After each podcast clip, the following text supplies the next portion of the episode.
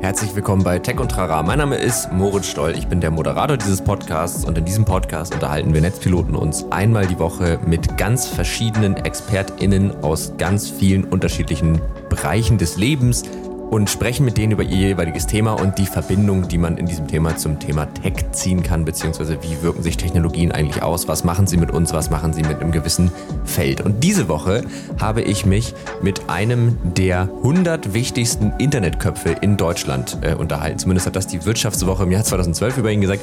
Äh, Nico Lummer Nico Lummer ähm, hat schon ganz, ganz viel gemacht, ist eigentlich auch schon immer so in diesem Medien- und äh, Internet-Thema drin. Äh, jetzt gerade ist er Managing Partner beim Next Media Accelerator, die investieren in Startups, die so Medien und Tech miteinander verbinden. Ähm, er hat aber auch einen Verein gegründet, D64, das ist so ein Zentrum für digitalen Fortschritt. Äh, die beschäftigen sich ganz viel mit Digitalthemen und denken darüber nach, wie man die irgendwie nach vorne bringen kann, wie man da gewisse Themen mehr in die Öffentlichkeit bringen kann ähm, und macht noch ganz viel andere sehr, sehr spannende Sachen hat eben sehr, sehr viel Ahnung von der Medienwelt und beschäftigt sich viel mit Medieninnovation. Und das ist auch so ein bisschen das Thema der heutigen Folge. Also wie steht es eigentlich so um die Medienwelt? Welche Innovationen gibt es da? Wie wird da innoviert? Was sind so die wichtigsten? Was würde er vielleicht auch am liebsten ändern, wenn er könnte? Ähm, das war tatsächlich eine ganz spannende Frage, die auch eine ganz äh, unerwartete Antwort für mich äh, rausgebracht hat. Also äh, sehr, sehr spannende Folge, sehr, sehr spannender Typ. Hat so eine ganz entspannte nordische Art, fand ich sehr angenehm. Und äh, hört euch die Folge auf jeden Fall an. Also es ist äh, sehr erkenntnisreich und man lernt sehr viel. Bevor ich euch jetzt aber in die Folge entlasse, nochmal ganz kurz ein bisschen Werbung.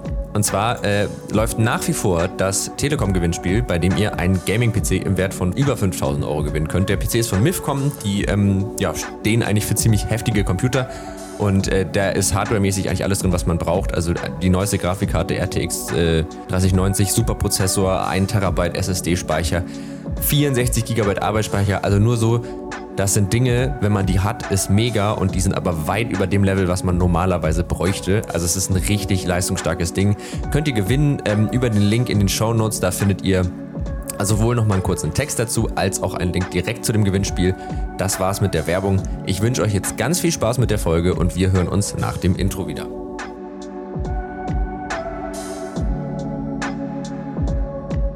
Tech und Rara, ein Podcast der Netzpiloten mit Moritz Stoll und spannenden Gästen über Tech und Rara.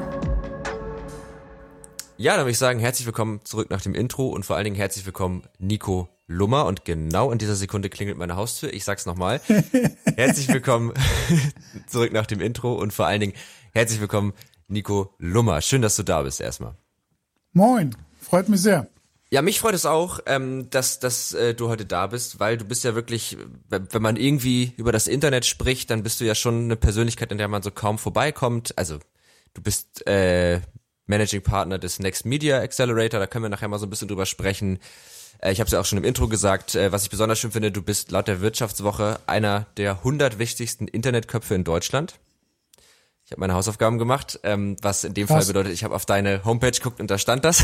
Aber genau, also das heißt, äh, du bist äh, jemand, der sich wirklich auskennt und wir sprechen heute ja so ein bisschen über das Thema, ganz grob gefasst, so Medieninnovation. Also wir haben ja im Vorgespräch uns so ein bisschen unterhalten und haben gemerkt, das ist so ein Thema, über das wir uns ganz gut unterhalten können. Also wie funktionieren die Medien, was für Innovation braucht es vielleicht? Äh, das ist ja auch, das, oder das greift ja eng mit der Arbeit beim, bei Next Media, bei dem Accelerator zusammen, weil ihr da ja eben genau das macht. Also ihr fördert ja Startups und bringt die eben durch diesen Accelerator, die irgendwie ja Medien und Tech im weitesten Sinne miteinander verbinden. Tatsächlich hatten wir in der dritten Folge dieses Podcasts sogar mal einen Gast, Lars Kunert äh, von Wally. Ähm, mhm. Diese haben diesen Accelerator auch durchlaufen. Nee, haben sie nicht. Nee, aber das war der Inkubator. Da bin ich jetzt gerade verwirrt. Moment, ja. ja, sorry. nee, das ist ja. völlig okay. Das bringen ja. alle durcheinander, ähm, weil in Hamburg ganz viel Next heißt, ähm, dann aber auch nur lose miteinander verkoppelt ist. Und ähm, äh, wir beim Next Media Accelerator äh, finanzieren eben in der ganz frühen Phase. Mhm. Und davor geschaltet ist äh, Inkubator Media Lift äh, von Next Media Hamburg. Mhm. Die heißen so ähnlich. Ähm, die kennen wir auch gut. Ähm, das sind auch freundschaftliche Beziehungen, aber die mhm. machen eben ihr eigenes Ding und das ist auch völlig okay so. Ja. Wir versuchen nur in diesem Ökosystem eben quasi Übergabepunkte zu haben, wo man zusammenarbeiten kann. Ja, also insofern ist Media Lift uns quasi vorgeschaltet, was mhm. total Sinn macht. Ja, ja total. Und äh, man will ja versuchen, dass man in so einem Ökosystem in den unterschiedlichen Stadien die, die Startups begleiten kann. äh, sei es äh, mit Förderprogrammen oder mit äh, Investments. Ja, okay, das habe ich tatsächlich gerade dann durch den Tüdel gebracht, aber macht ja auch Sinn. Also das heißt, der Inkubator sozusagen, der formt ja so ein bisschen die Idee, bringt so erste Prototypen mehr oder weniger zustande und ihr steigt dann ein, wenn es darum geht, das Ganze zu finanzieren und dann mehr oder weniger genau auf so. den Markt zu bringen. Ja. Ähm, das ist ja momentan auch, glaube ich, habe ich richtig verstanden, das ist ja auch so deine Haupttätigkeit, also äh, da als Managing Partner zu arbeiten. Und wir hatten ja auch im Vorfeld schon so ein bisschen gesprochen über, über Medien im weitesten Sinne. Und äh, eine Aussage von dir, die ich ganz spannend fand, war, dass du gesagt hast, du hast ein bisschen Angst, dass wir sozusagen das, was klassische Medien an Vorteilen bringen, dass wir die verlieren. Was funktioniert denn für dich an der Art, wie neue Medien in Anführungszeichen gemacht werden, nicht? Also wo siehst du denn da sozusagen die Gefahr? Gut, also erstmal finde ich die Gefahr ganz schlimm, dass wir das Wort neue Medien benutzen mhm. für irgendwas, was schon seit über 20 Jahren da ist. Ähm, aber ähm, die, die Gefahr, die ich insgesamt sehe, ist, wir, wir kommen von einem klassischen Medienverständnis, wo wir wissen, da haben Journalistinnen und Journalisten recherchiert, haben ähm, mehr als eine Quelle befragt äh, und haben sich dann versucht, ein Bild äh, zu machen, ähm, worüber sie berichten äh, und dann versuchen, möglichst mit vielen Fakten ähm, äh, ihre Dinge zu belegen. Mhm. Und äh, wir haben seit vielen Jahren natürlich über, über YouTube, Blogs und jetzt hin zu, zu Snap, TikTok und Co. haben wir natürlich Leute, die ähm, ein äh, die, die ein, eine Aufmerksamkeit finden, die äh, ein Publikum finden und ähm, ohne diese, diese Gatekeeper-Funktion, die der Journalismus auch hat, direkt mit Menschen kommunizieren können. Das finde ich einerseits total positiv. Ich finde das, finde das super, dass Leute ähm, gehört werden, die vielleicht vorher das Raster gefallen sind. Das ist mhm. äh, eine, eine ganz wichtige emanzipatorische Entwicklung, die wir da durchmachen. Äh, andererseits hatten wir vorher wenigstens ähm, also das gute Gefühl, dass äh, Sachen doppelt und dreifach gecheckt wurden. Das hat mhm. man bei irgendwelchen YouTube-Filmen nicht unbedingt. Da will ich nicht sagen, dass alle YouTube-Filme schlimm sind. Ganz im Gegenteil. Aber es gibt eben leider das Problem, dass, wenn wir auf das Thema Medienkompetenz gucken, wir den, ähm, den Zuhörern oder Zuschauerinnen und Zuschauern sehr viel abverlangen. Sie müssen nämlich einen Teil der Einordnung, die sonst ein ein Journalist äh, gemacht hat und eine Überprüfung der Fakten müssen die selber mitbringen, was natürlich mhm. In seltensten Fällen passiert, weil das eigentlich die Aufgabe eines, eines Zuschauers oder einer Zuschauerin ist. Ja. Ähm, das heißt ja im Grunde war ja so Innovation im Bereich Medien dann ja über die letzten, ja, wahrscheinlich zehn Jahre eher auf so einer Plattformebene, ne? Also auf der, auf der, auf dem Medium, auf der erstmal Medien gemacht werden oder Informationen bereitgestellt werden, Inhalte bereitgestellt werden. Würdest du denn sagen, dass man jetzt sozusagen dieses, diese Innovation so ein bisschen verlagern sollte auf genau solche Themen? Also wie werden Sachen eingeordnet, ähm, Fakten zu überprüfen und eben nicht diese Verantwortung bei denen, die es dann am Ende konsumieren, liegen zu haben? Also Medieninnovation im, im weitesten Sinne ähm, macht das Ganze seit 20 Jahren schon. Es gibt immer wieder Versuche, ähm, also es ist, oder andersrum, es gibt immer wieder neue Distributionsmöglichkeiten, es gibt neue Plattformen, es gibt neue Formate, die entwickelt wurden und gleichzeitig gibt es auch immer wieder neue Versuche, ähm, eine Einordnung besser vornehmen zu können, eine Überprüfung und so weiter. Das ist also alles nichts Neues und ich will jetzt nicht sagen, wir drehen uns am Kreis, aber mhm. viele Sachen kommen dann einfach nochmal wieder neu in einem, in einem neuen Flavor. Ja, also mhm. Fact-Checking ist sicherlich eines der Themen, was wir seit vielen Jahren immer wieder sehen und mit jeder neuen Plattform, die aufploppt, gibt es auch eine, äh, wieder eine neue Batterie an Fact-Checking-Tools, die versucht damit umzugehen. Ähm, es hat auch, also es gibt auch immer wieder diese Tools, die versuchen, wie Breaking News besser abzubilden. Also, äh, dass wenn irgendwo was in die Luft fliegt, dass man das sofort mitbekommt, weil viele Leute auf einmal ein Foto machen von irgendwas und dann äh, gibt es einen Dienst, der versucht, das automatisch aufzugreifen mhm. äh, und zu validieren und so. Also diese Sachen gibt es schon schon ewig. Ähm, gehören meines Erachtens auch mit dazu zum Medieninnovationskanon. Ähm, wir konzentrieren uns eher auf die Themen, wo wir sagen, da werden Abläufe in Redaktion vereinfacht oder verbessert. Ähm, da werden ähm, Produkte gebaut, die man vielleicht äh, in einem redaktionellen Kontext zuerst benutzen kann, die dann aber anschlussfähig sind für verschiedene andere Kontexte auch. Also beispielsweise etwas startet in der Redaktion und hat danach aber eine Möglichkeit, im Unternehmenskontext selber auch noch äh, verwertet zu werden. Also weil es mhm. um die Aufbereitung von Inhalten geht. Das fängt dann an mit redaktionellen Inhalten und danach äh, hat man dann die Ableitung, dass man das auch für interne Daten von Unternehmen beispielsweise nutzen kann. Ja.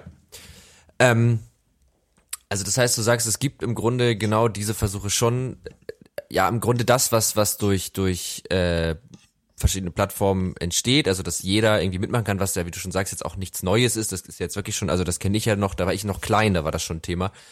Ähm, also so alt bin ich jetzt nicht, aber also auf jeden Fall ja schon so mindestens zehn Jahre. Und es gibt irgendwie immer wieder Versuche, aber so richtig was fruchten tut eigentlich nicht. Also so, dass sich jetzt irgendwie wirklich was bewegt und man sagt, jetzt haben wir so einen Status erreicht, auf dem es läuft. Gab es den denn überhaupt jemals? Also wenn wir jetzt so bei klassischen Medien sind, konnte man jemals sagen, mit dem Medium Zeitung oder klassisch journalistisch aufbereiteten Inhalten gab es, weil da fallen mir jetzt auch so Probleme ein, wie zum Beispiel natürlich irgendwie eine Einfärbung durch gewisse Ausrichtungen innerhalb von einem Verlag zum Beispiel. Also ne, das ist ja dieses klassische Springer-Ding zum Beispiel, wo man immer noch so ein bisschen sagen könnte, ja, das ist immer so ein bisschen anderer Blickwinkel vielleicht. Das hängt ja von dem Blickwinkel ab, ob das anders ist oder nicht. Ja. Aber ähm, in der Tat, das wurde uns sehr leicht gemacht, weil man immer ungefähr wusste, wo eine Publikation steht. Mhm. Das weißt du natürlich bei vielen ähm, Videos, die dir in die Timeline gespült werden, nicht unbedingt. Ja, also mhm. du weißt nicht, was ist die Intention des ähm, desjenigen, der das da entwickelt hat. Ähm, ist der links, rechts, ist der rechts außen, links außen, whatever. Ähm, hm. Das kriegt man ja eigentlich erst raus, wenn man versucht, das Werk komplett zu hinterfragen. Und wie gesagt, das ist etwas, was nicht jeder Zuhörer, Zuschauer äh, machen will äh, oder auch in der Lage ist. Ne? So, und, sagen, vielleicht auch nicht ähm, Dementsprechend, da gibt's immer wieder Versuche. Das Problem ist, dass er setzt ja voraus, dass man ein größeres Interesse hat und auch äh, noch ein bisschen mehr Zeit hat, um eine Einordnung vorzunehmen. Also wir haben uns haufenweise schon ähm, Ideen angeguckt, wo, wo quasi Inhalte zu einem Thema aufbereitet wurden, quasi nach links, rechts, Mitte, damit mhm. man also ungefähr sehen konnte zu dem Thema, gibt es folgenden Standpunkt, der ist eher links anzusehen, es gibt einen anderen Standpunkt, der ist eher rechts anzusehen und dann gibt es auch einen eher mietigeren Standpunkt. Das setzt aber natürlich immer voraus, dass Leute mehr Zeit und Lust haben, sich mit so einem Thema auseinanderzusetzen. Und die, die diese Zeit und Lust haben, die können diese Einordnung ehrlich gesagt auch vornehmen, ohne dass das eine Maschine macht. Ja, oder dass ja. irgendein äh, ein Portal gebaut wird, wo Nutzer das irgendwie äh, entsprechend verschlagworten. Ja. Das ist immer so ein bisschen das Problem. Man, man muss es ja eigentlich so marktgängig machen, dass, dass jeder oder jede, die das interessant findet, entsprechend ähm, das auch machen kann, ohne großartigen Aufwand. Und das ist dann wiederum die Schwierigkeit. Ne? So, aber ins, insgesamt finde ich eben diese, diese partizipatorische Kraft, die das Netz entwickelt, dass ähm, man keine Druckerpresse mehr braucht oder keine Fernsehstation mehr braucht, um zu kommunizieren, um zu senden mhm. auch, ähm, finde ich hervorragend. Und ich meine, dass wir jetzt in der Lage sind, hier übers Netz ein Gespräch zu führen, das auch noch aufgezeichnet wird, an dem andere Leute teilhaben können ohne dass das durch irgendein Kuratorium durchlaufen muss, wo irgendein alter Mann sitzt und sagt, nein, das senden wir nicht, weil X, ja, äh, das ist schon ziemlich super. So, mhm. und das, äh, das darf man gar nicht, ähm, gar nicht kleinreden. Das ist ein wahnsinniger Schritt in der, in der Entwicklung der Medien, dass wir diese Vielfalt haben. Es sorgt natürlich im Umkehrschluss auch für ganz viele Probleme, ja. Also die Verknappung, die wir vorher hatten, hat natürlich auch für äh, funktionierende Geschäftsmodelle gesorgt. Dass mhm. man also eine, eine Zeitung gedruckt hat und man hat neben den, den Textinhalt ähm, auch noch ähm, auch noch Werbung gepackt und man hat dann diese Kombination von Werbung und Text auch noch verkaufen können über ein Abo äh, oder über einen Einzelverkauf. Das war schon eine ziemlich brillante Idee. So, und das mhm. ist natürlich ähm, dann hinten runtergefallen, als die Vielfalt der Angebote zugenommen hat, als das Privatfernsehen aufkam, ähm, als dann natürlich das Internet irgendwann dazu kam und auf einmal ähm, ist das Interesse an gedruckten Nachrichten von gestern Abend am nächsten Morgen nicht mal so, so riesig groß. Und da muss man eben überlegen, wie kriegt man das Ganze finanziert und wie kriegt man auch eine ähm, Versorgung ähm, von, von Leuten ähm, auf dem Land mit Inhalten, äh, also regionalen, lokalen Inhalten, wie kriegt man das gewährleistet?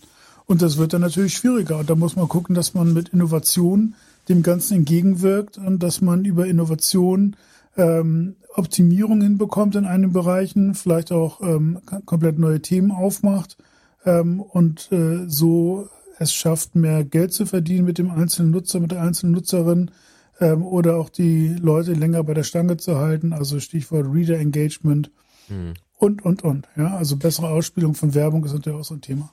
Ja, ja, das ist ja auch diese, diese große Frage, also in meinem Kopf gibt es eigentlich bei dem Thema Finanzierung immer momentan so diese zwei Grundmodelle. Das eine ist halt, man macht es irgendwie werbefinanziert, das andere ist halt, man macht es irgendwie über Abo-Modelle in irgendeiner Form.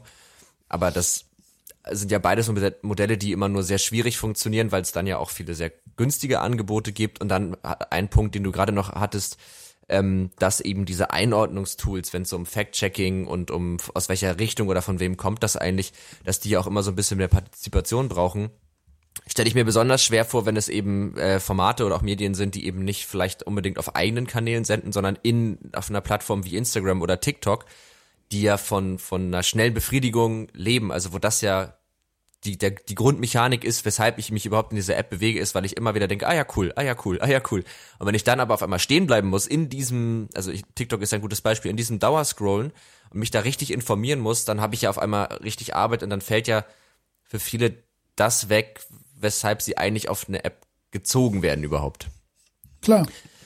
Ähm, was sind denn so die, also du siehst ja viele, viele Ideen, viele Startups, in die ihr investiert. Hast du da irgendwie so Beispiele, die genau in diese Bresche schlagen? Also vielleicht jetzt aus den letzten Monaten, beziehungsweise gab es da vielleicht jetzt auch gerade im Hinblick auf Corona, wo ja ähm, Themen sind wie, es gibt, gibt eigentlich nur noch ein Thema, nämlich Corona, äh, aber eben auch so Sachen wie Verschwörungstheorien und Falschinformationen. Gab es da irgendwie spannende Innovationen, die dir da in letzter Zeit so vor die, vor die Nase gelaufen sind?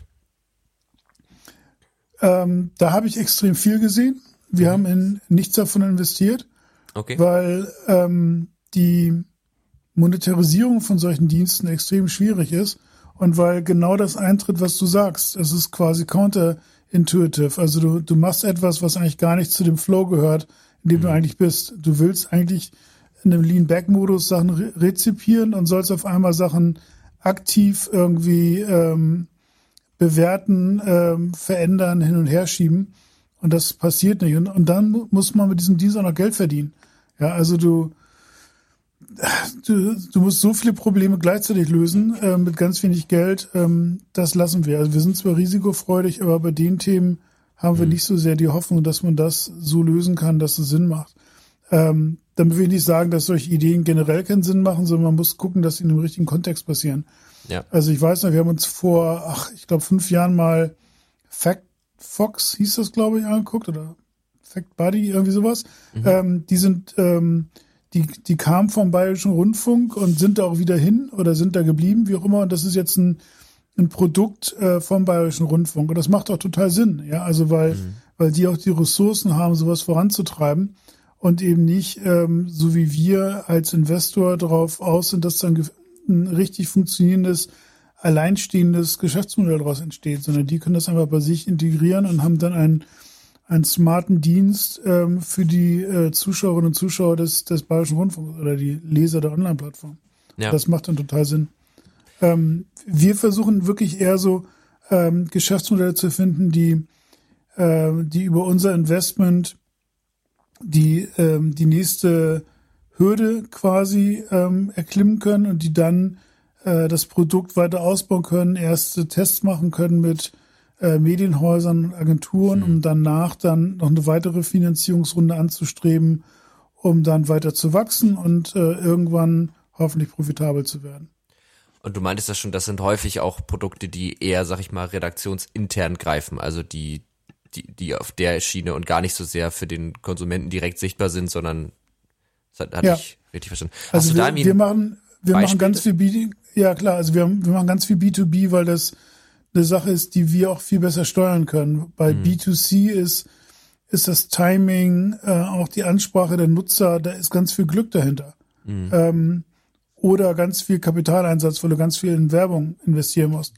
Ähm, bei B2B kann man das bisschen besser steuern. Ähm, weil wir eben den, den Zugang haben zu den äh, Medienhäusern, zu den, zu den Agenturen. Ähm, Sachen, die wir da machen, kennt man normalerweise nicht, weil das eben B2B-Produkte sind. Also es gibt zum Beispiel eine Firma, die heißt Content Flow, die sorgt dafür, dass ähm, ein Videosignal parallel auf X Plattformen erscheint. Mhm. Das nimmt man einfach mal so zur Kenntnis, wenn man ein Videosignal irgendwo hat und feststellt, oh, das läuft auf der Webseite und auf Facebook. Ah, interessant. Und auf Twitch auch noch. So, mhm. das machen die zum Beispiel. Für so Anbieter wie Tagesschau oder äh, ESL oder so. Ja. ja. Ähm, und da gibt's einen anderen Anbieter, das ist auch eine Portfoliofirma von uns, die heißen Iconics. Die machen dann zum Beispiel bei diesem Livestream noch die Untertitelgenerierung in Echtzeit. So, ja. das nimmt man dann auch einfach in Kauf, dass man irgendwie eine die äh, Pressekonferenz nach der Ministerpräsidentenrunde mit Frau Merkel sich anguckt und dann ist da ein Untertitel auf einmal drin und der kommt dann von denen. So. Ja. Da steht nirgendwo dran Powered by Iconics, aber das machen die eben und die machen das ziemlich gut. Ah, krass, so. ja. Äh, und so kann ich noch irgendwie 70 weitere Beispiele liefern, äh, was unsere Startups alles so tun. Ähm, aber es ist eben in aller Regel B2B, das heißt, man, man nimmt das einfach so zur Kenntnis, dass es irgendwas gibt und man weiß nicht, wer dahinter steckt. Ja. Würdest du denn, also weil das hört sich jetzt für mich so an, als wären auch, wenn man jetzt, sag ich mal, Ambitionen hat, irgendwie selbst zu gründen oder irgendwie selbst in die Richtung zu gehen, ist es wahrscheinlich auch ratsamer, auf diese Schiene zu gehen, oder? Also irgendwie ein Problem, das es innerhalb der Branche gibt, zu lösen und gar nicht so sehr, weil wenn man jetzt so Leute reden hört, ich meine, das ist dann auch immer viel Geschwafel, aber dann ist ja oft, ich will eine App machen, die das und das bietet und das ist ja eigentlich immer B2C, ähm, aber ist, wie du, also das wäre ja eigentlich dann gar nicht so ratsam.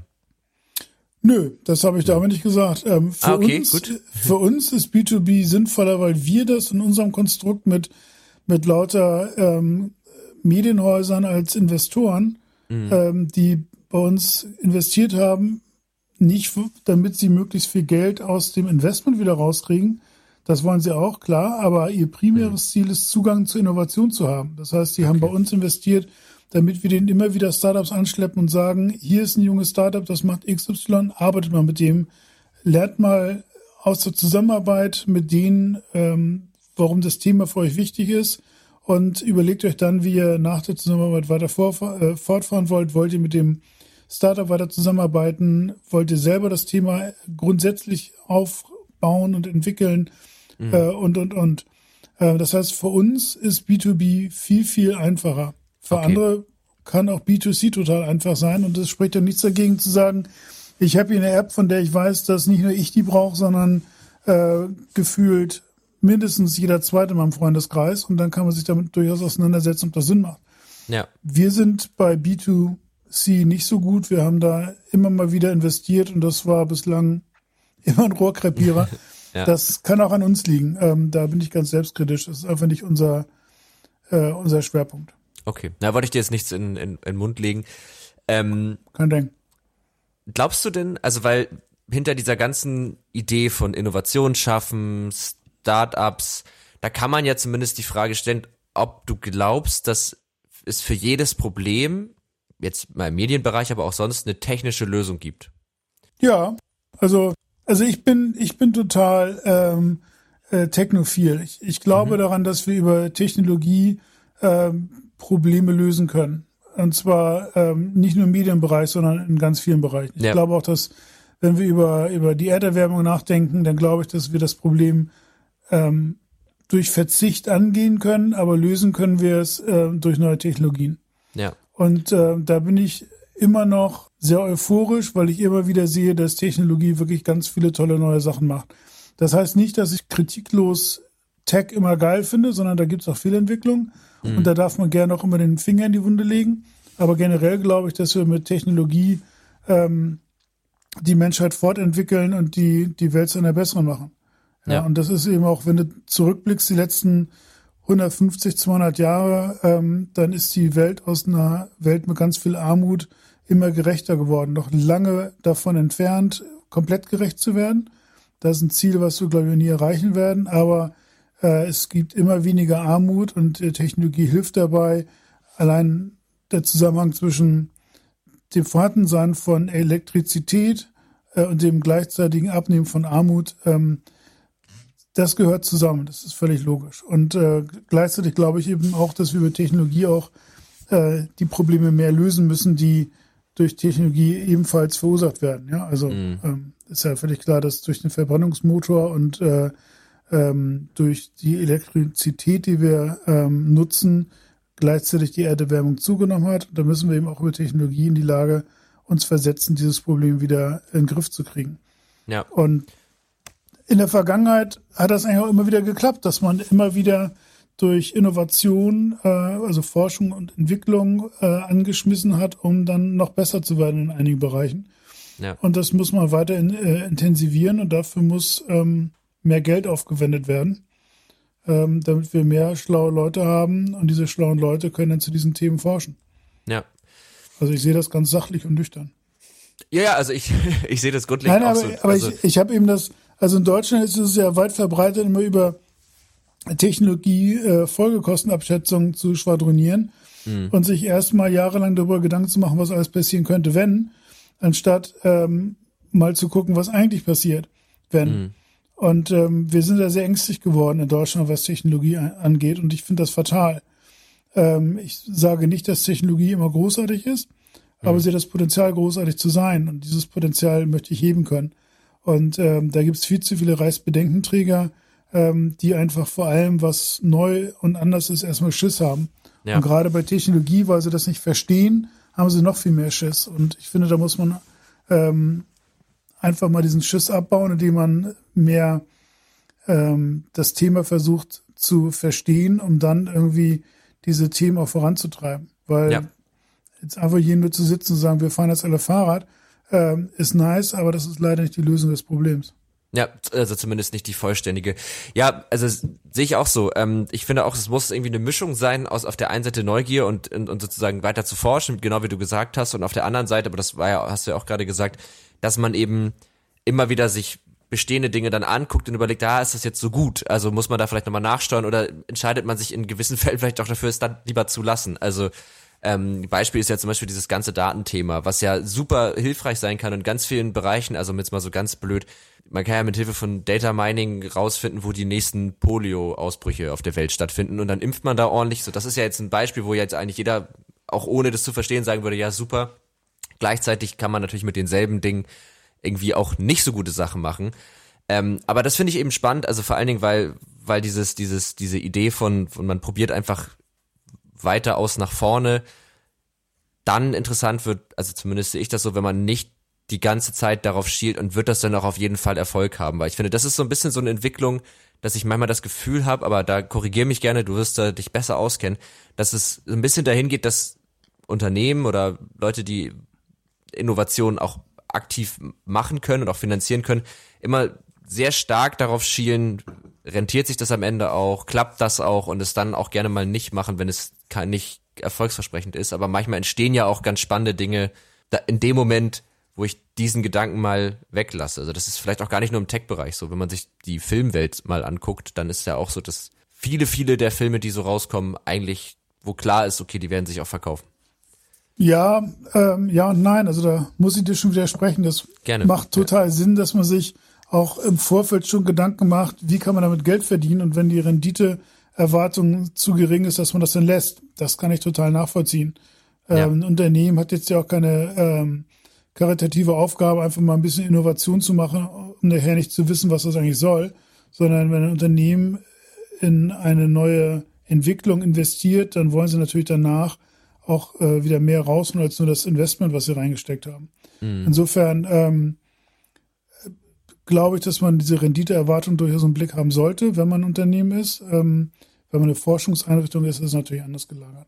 Aber insgesamt glaube ich, dass man viel mutiger sein muss, was die Renditeerwartung angeht. Und äh, dass man vor allen Dingen den Mut haben muss, von seinem eigenen Erwartungshorizont mal abzugehen und ähm, sich mehr in die, in die Lage der Nutzerinnen und Nutzer reinzuversetzen.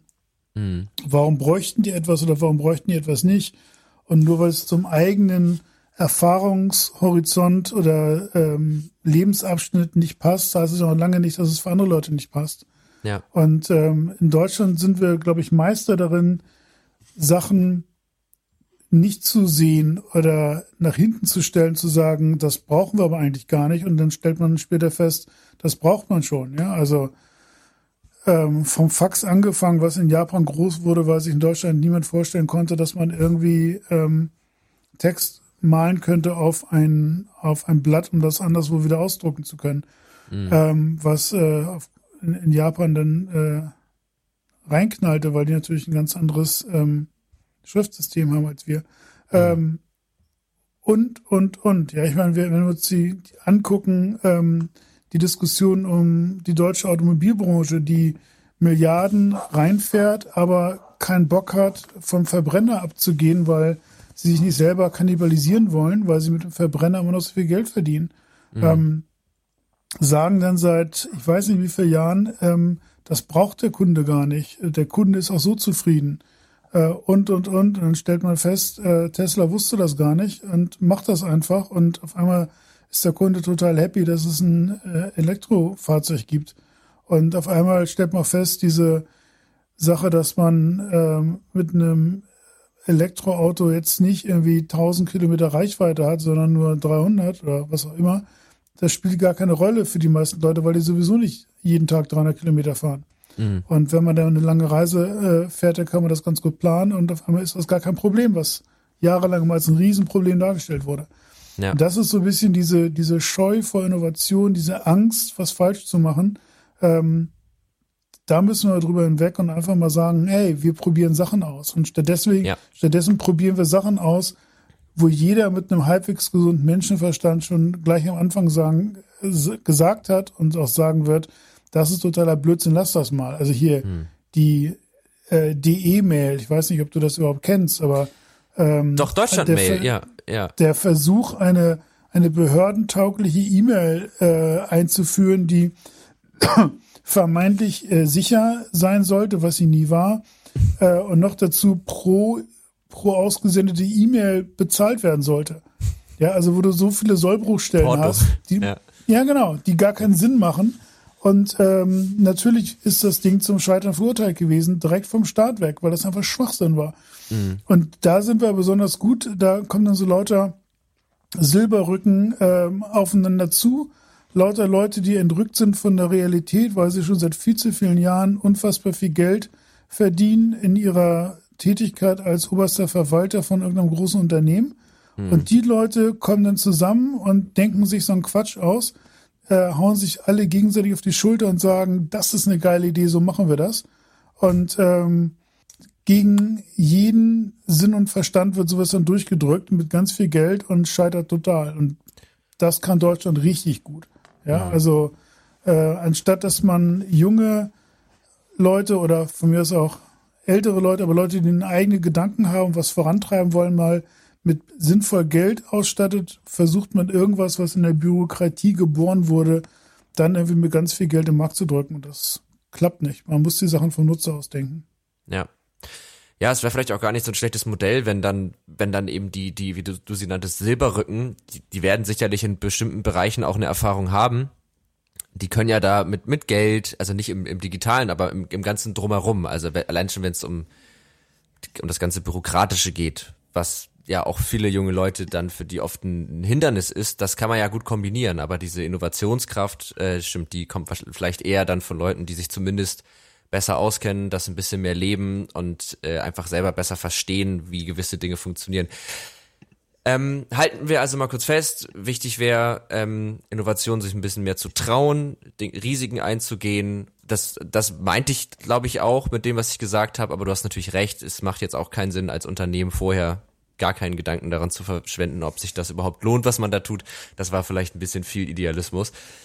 Wenn du so eine Sache an der Medienlandschaft, an der Art, wie Medien gemacht werden, an diesen ganzen Themen, die wir so ein bisschen gestreift haben, wenn du jetzt mal so eine Sache ja innovieren könntest, ich weiß gar nicht, ob das ein richtiges Wort ist, aber ist egal, ähm, ohne darauf zu schielen, ob das jetzt irgendwie äh, funktioniert oder wie das geht oder was das kostet, was wäre das? Was wäre so die eine Sache, wo du sagst, das würde ich gerne mal so verändern? Das ist eine gute Frage. Ähm, ich glaube, die eine Sache, die ich verändern würde, wäre, dass ich allen Medienhäusern quasi diese, diese Legacy wegnehmen würde. dieses, wir haben das aber vor 10, 20, 30, 40, 50, 60, 70, 100 Jahren so und so gemacht. Mhm. Ähm, das schwingt nämlich immer noch sehr viel mit in dem, in dem Selbstverständnis. Also selbst wenn die sagen, wir sind mobile first, dann haben die allein schon irgendwie so einen, so einen sperrigen ähm, Letterhead, also wie das, das Logo Hamburger Abendblatt, was unfassbar lang ist und irgendwie auch altbacken anachronistisch wirkt. Ähm, so, diesen ganzen Klumpatsch mal rausschmeißen, ja, und mhm. wirklich eine Sache komplett auf Mobile zu ziehen, äh, ohne dass man Artikel hat, in denen steht, lesen Sie weiter auf Seite drei oder lesen Sie hierzu die Anmerkung im, im grauen Kasten links, ja, wo ja. du merkst, nee, das wurde nicht für Mobile geschrieben, das wurde für Papier geschrieben. Diesen ganzen Legacy-Krempel würde ich gerne mal über Bord schmeißen und mhm. dazu gehört auch die gesamte Vermarktung ähm, komplett über Bord zu schmeißen, weil das nämlich auch immer noch alles printbasiert ist oder printfokussiert ist. Auch wenn die mhm. alle erzählen, wie weit vorne sie sind, äh, im, im Kopf sind die immer noch bei der guten alten Printanzeige. Und ähm, ich glaube, da versuchen viele Medienhäuser wirklich sehr viel zu retten.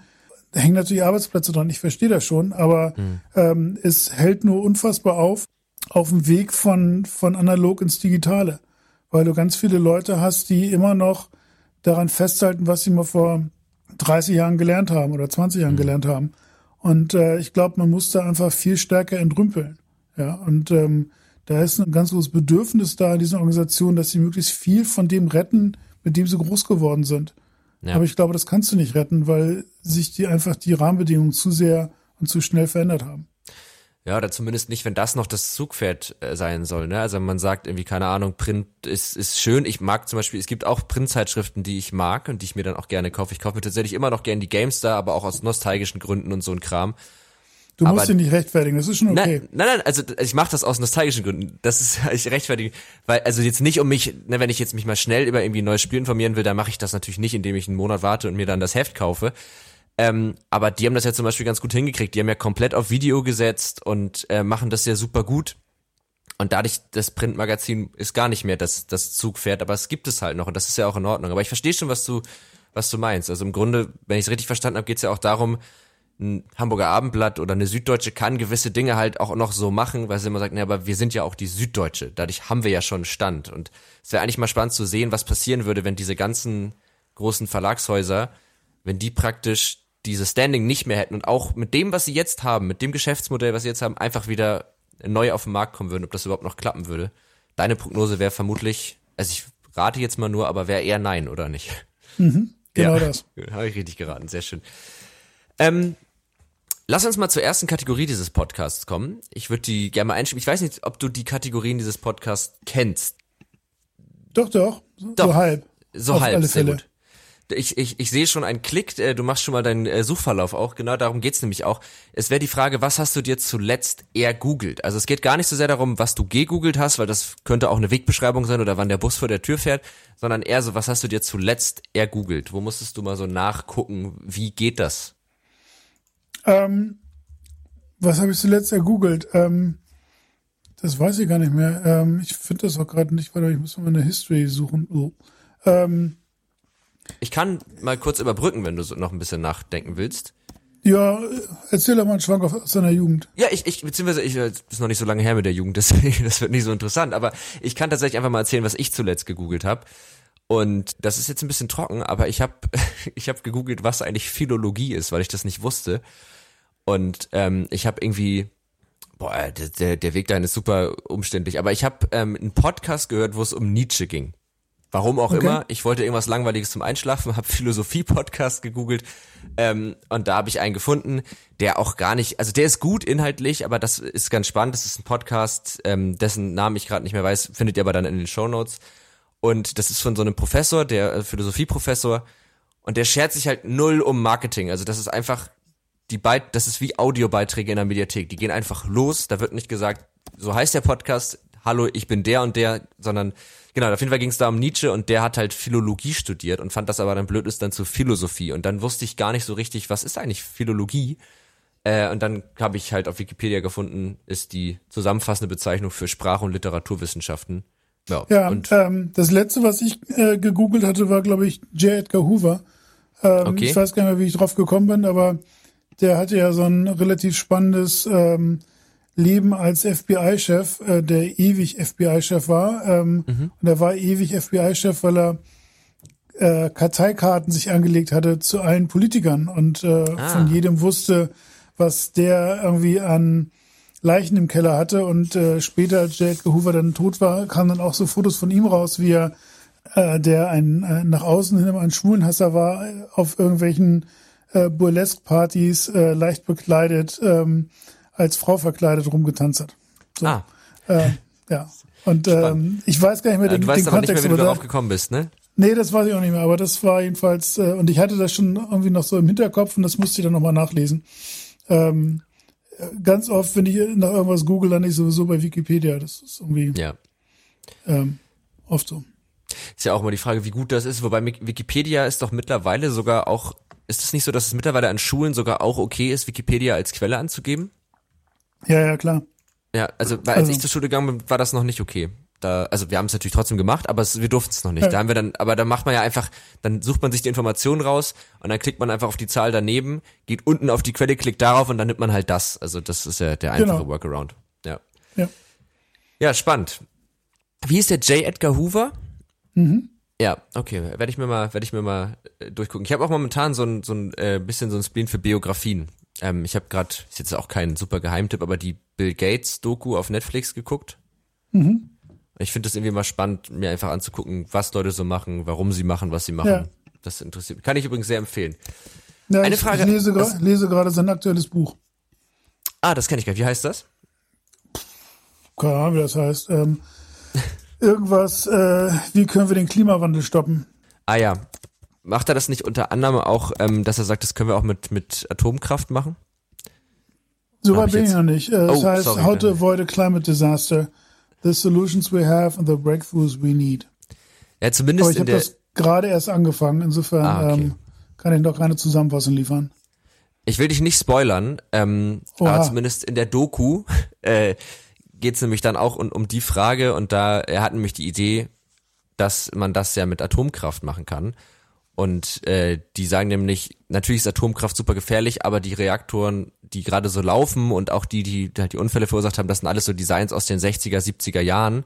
Und wenn man da mal eine Innovation irgendwie reinbringen könnte, dann könnte es vielleicht ja sein, dass das gar nicht so eine super schlechte Idee ist. Finde ich ganz spannend. Also Finde ich auch ganz spannend, aber die Frage muss natürlich auch beantwortet werden, was mit dem radioaktiven Abfall ist. Und ähm, ja, da hat wobei, er, glaube ich, noch keine Lösung gehabt. Jedenfalls, er hat es in der Einleitung vom Buch kurz angerissen. Ja. Und ich hatte das auch schon irgendwie anderswo vernommen, dass er diese Idee hat. Ähm, aber ähm, ich finde es ja immer, immer kritisch, wenn man den nachfolgenden paar hundert Generationen irgendeinen so Müll hin, äh, zurücklässt. Absolut, absolut. Also ich sage jetzt auch nicht, dass ich, also ich verstehe einfach viel zu wenig von der Materie mit zu sagen, ist eine geile Idee oder nicht. Aber ich glaube, die Kernidee war, ähm, dass die halt abgereichertes Uran verwenden und dass sie dadurch die Atomabfälle der letzten 100 Jahre, na, ist glaube ich zu lang, aber der letzten Jahrzehnte sozusagen verwenden können für ihr neu designtes Atomkraftwerk. Also praktisch okay. Atommüll Das klingt ja so ein bisschen wie nach äh, Zurück in die Zukunft. Wo war das? Teil 2, wo denn der Fluxkompensator auch mit irgendwelchem ähm, Kompostmüll äh, ja. betrieben werden konnte. Genau, so ein bisschen so klingt das, ja. Ja, ich bin gespannt. Eine Frage ähm, habe ich noch mal, und zwar, ich habe mir jetzt auch so im Vorfeld natürlich, wie man das du, so macht. Frag doch einfach, wir sind ja mitten im Podcast, dafür ist er da. Genau, genau. Und äh, ich habe mir so ein paar Talks angeguckt und auch ein paar Keynotes von dir. Also du bist ja auch hier und da immer mal wieder als Speaker zu sehen. Und ähm, da hast du irgendwo auch erwähnt, dass deine Kinder, also du hast vier Kinder und dass die hm, ja natürlich auch ja, glaubst du auch? Sehr gut. Sonst zähl noch mal nach, aber ähm, dass die ja auch natürlich irgendwie viel vor Medien hängen, viel Medien konsumieren. Und das würde mich mal interessieren, weil ich habe keine Kinder und ähm, wie du das so siehst, weil du ja auf der einen Seite auch ja schon jemand bist, der nicht nur die Sachen kennt, sondern ja auch ein bisschen versteht, wie sie funktionieren, ja. wie die Mechanismen dahinter funktionieren. Und gleichzeitig kann ich mir vorstellen, dass es schwer ist, das wieder wegzudenken. Also wie, wie hältst du das so ein bisschen diese Spannung aus zwischen auf der einen Seite zu wissen, dass TikTok und Instagram süchtig machende Mechanismen verwenden und auf der anderen Seite deine Kinder das aber sicherlich auch benutzen wollen. Ähm, ja, also ich, ich sage mal, ich habe für für viel Geld ein sündhaft teures Medienlabor eingerichtet, in dem ich vier Kinder habe. Ähm, ja. Ich finde ehrlich, also ich, ich, ich habe da keinen Kulturpessimismus. Also das ist ja, glaube ich, immer so der, die Sache, dass man irgendwie sagt, früher war das alles besser ähm, und ähm, dem ist, glaube ich, gar nicht so. Ähm, es gibt ein wunderschönes Buch, ähm, das heißt Everything Bad is Good for You, was die äh, Entwicklung im gerade Medienbereich mal aufzeigt. Also äh, wenn man sich den Spannungsbogen oder den, den Plot von, von der Lassie-Folge anguckt und das mit 24 vergleicht, dann ist das um einiges komplexer. Oder wenn man mhm. Spiel des Lebens mit äh, World of Warcraft vergleicht, ist das auch unfassbar viel komplexer. Ja, das Was heißt jetzt also, Spiel des Lebens oder World of Warcraft? Nee, World of Warcraft natürlich. Ja, okay. So, ne? so und, ja. und wir haben eben eine, äh, in ganz vielen Bereichen so eine Entwicklung, dass früher Sachen sehr einfach waren und mittlerweile hochkomplex geworden sind und wir mhm. das trotzdem gemeistert kriegen. Also wenn ich sehe, mein, mein Sohn, der ist äh, 14, wenn der am Rechner sitzt und äh, irgendwas zockt, dann äh, guckt er dabei meistens noch ein Video auf dem Smartphone. Mhm. Ja, so, das, könnt, das ja. könnte ich nicht. Und gleichzeitig redet er dann mit seinen Kumpels. Ja, und zwar ja. über Gott in die Welt und nicht nur über das Spiel.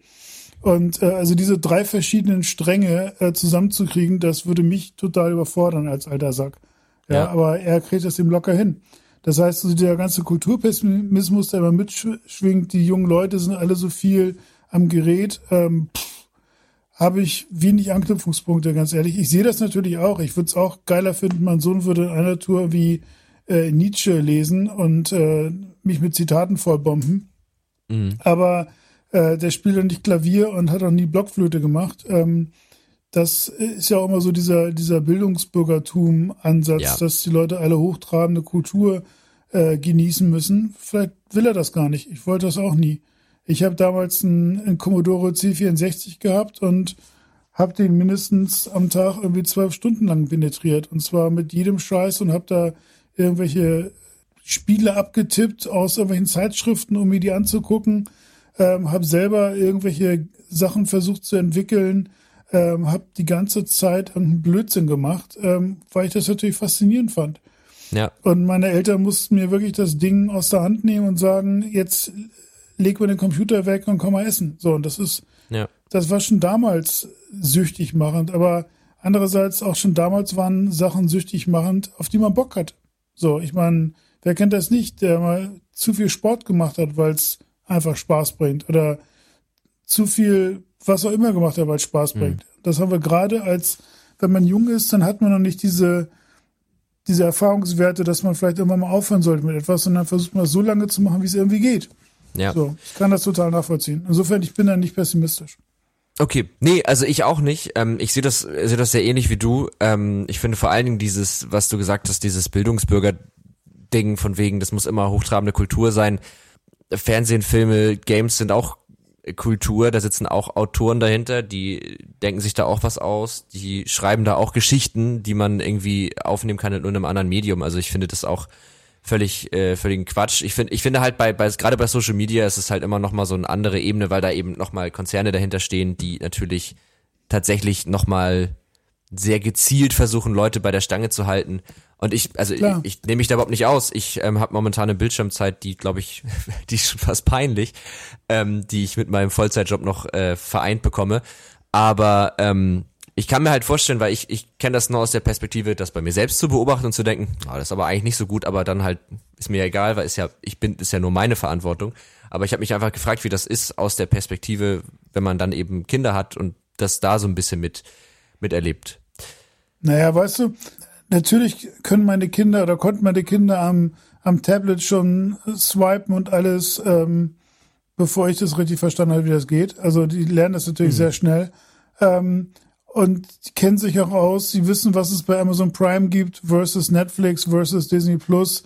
Äh, so, die, das kennen sie alles rauf und runter. Und das finde ich auch völlig okay, weil sie auch verstehen, wie das alles zusammenhängt. Also jedenfalls äh, die Älteren mehr als die Jüngeren.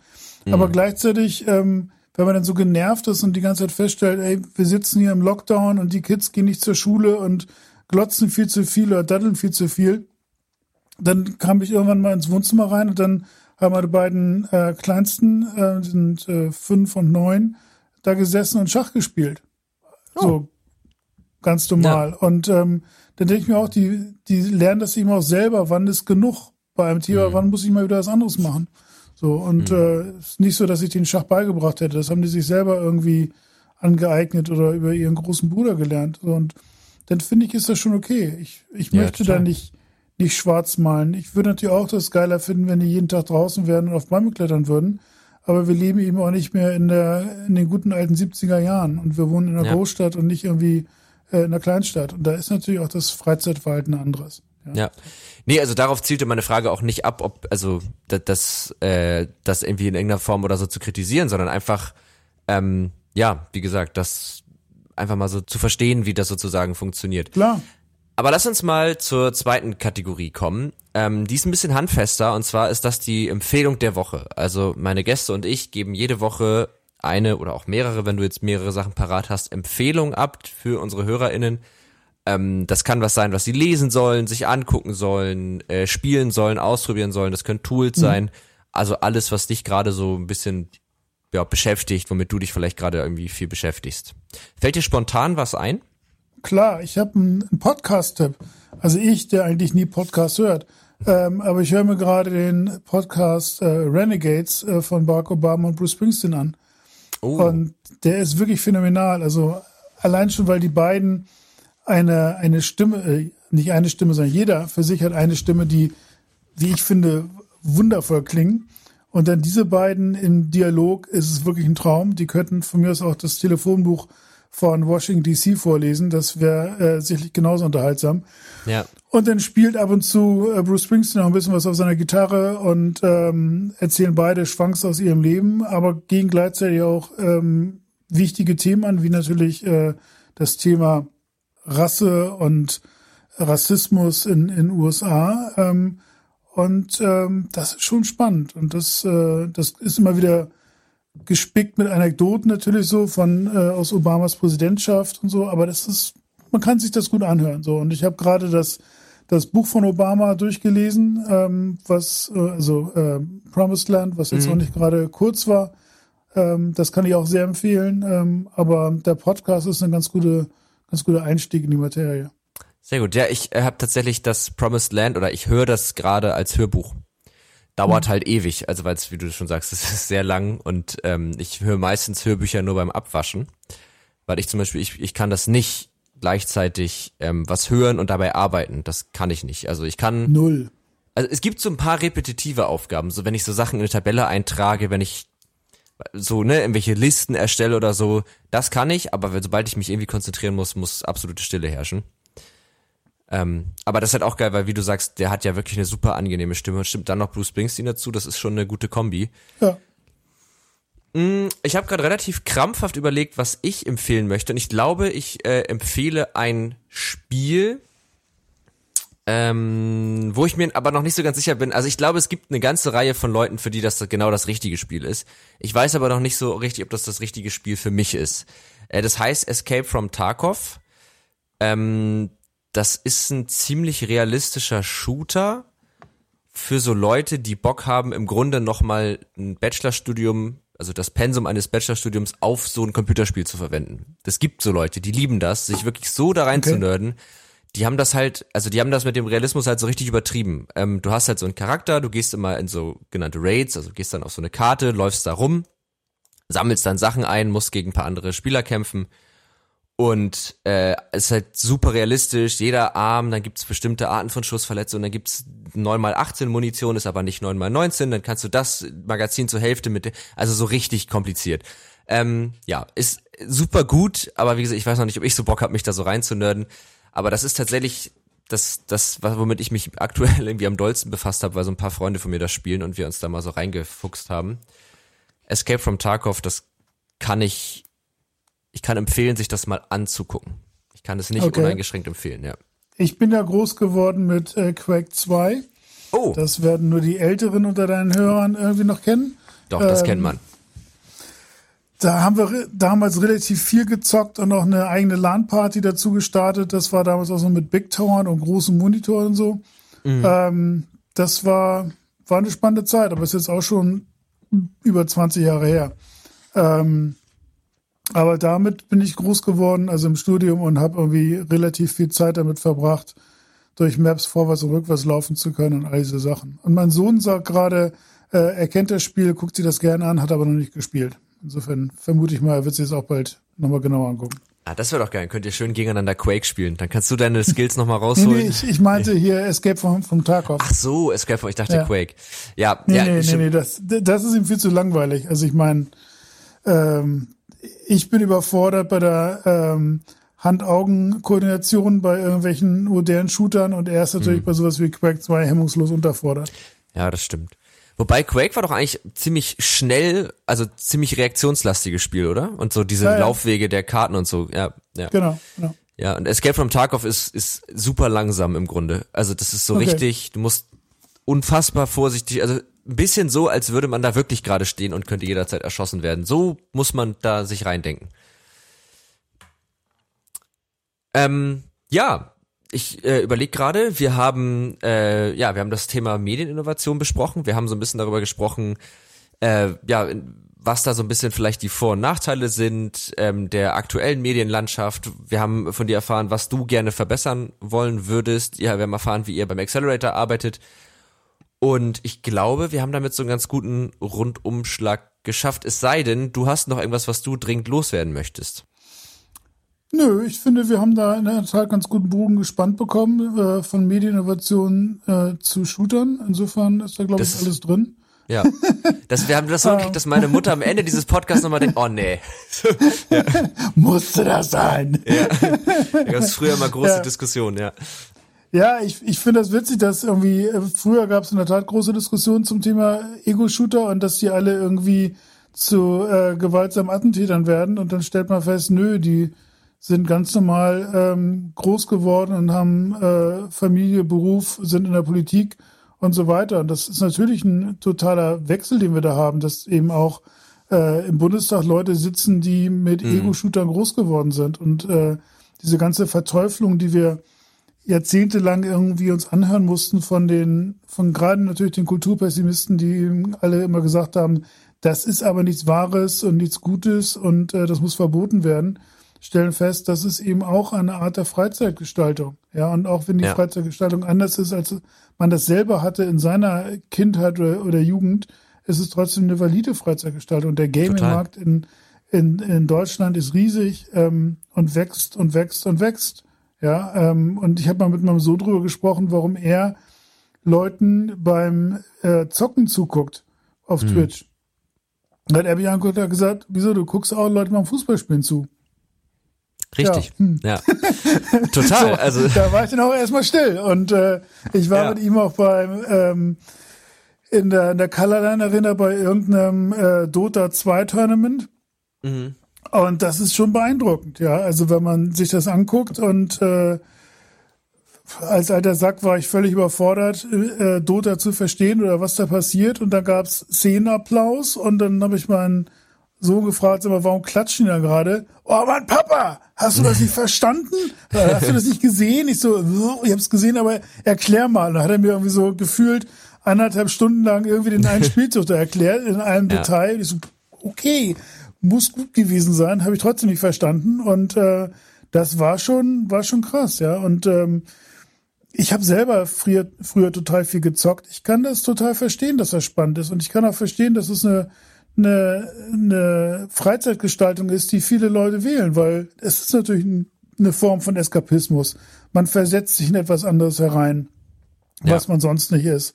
Ja, so, und, ähm, klar ist es ganz oft steht Gewalt im Vordergrund. Das finde ich auch mal nicht schön. Aber ich glaube, auch so ein Spiel, wo man nur Gänseblümchen pflückt, ist dann irgendwie auch langweilig. So, also, ja. Ne?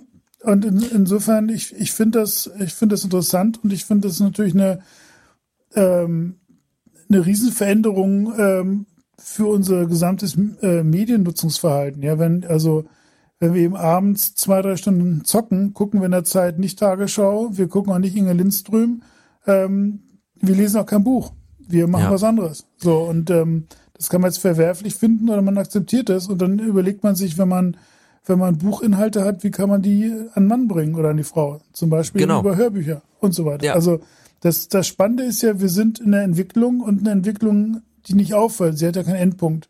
Das heißt, wir können immer nur von, von der einen Iteration zur nächsten denken und äh, von einem Innovationszyklus zum nächsten. Und das finde ich irgendwie ganz, ganz spannend. Und für ja. mich beruflich ist doch das Schöne, das hört nicht auf. Es geht immer weiter. Da, das ist eben nicht zu Ende. Ja. Ja, ich finde auch. Also wenn sich das Fernsehen beschwert, dass die Leute weglaufen, dann muss sich das Fernsehen halt ein bisschen mehr anstrengen. Ja. Und Inga Lindström ist halt echt kein Publikumsmagnet mehr für unter 80-Jährige. Ich weiß nicht. Also ich, äh, für mich unterhält es nicht auf jeden Fall. Ja.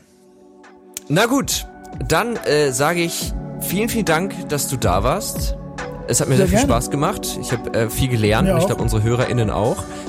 Ähm, genau, an die HörerInnen kann ich noch sagen, äh, wenn ihr den ganzen Podcast unterstützen wollt, könnt ihr es natürlich machen, indem ihr uns folgt, abonniert, was auch immer und uns auf Apple Podcasts eine äh, Bewertung da lasst. Das hilft uns auch sehr. Ansonsten, falls ihr noch Fragen, Anregungen, Kritik oder zu dem, was wir heute gesagt haben, vielleicht auch andere Gedanken oder Positionen habt, schreibt uns gerne entweder per E-Mail an äh, techundtrara.netzpiloten.de oder ihr schreibt uns auf Instagram, Facebook oder Twitter einfach unter Netzpiloten. Das landet dann alles bei uns in der Redaktion und dann können wir das, äh, können wir euch darauf antworten oder wir gehen nochmal auf Nico zu und sagen, hier, guck mal, die sehen das anders, was sagst du denn dazu? Genau. Ansonsten wünsche ich dir und euch da draußen eine schöne Woche und wir hören uns nächsten Montag wieder. Bis dann. Ciao.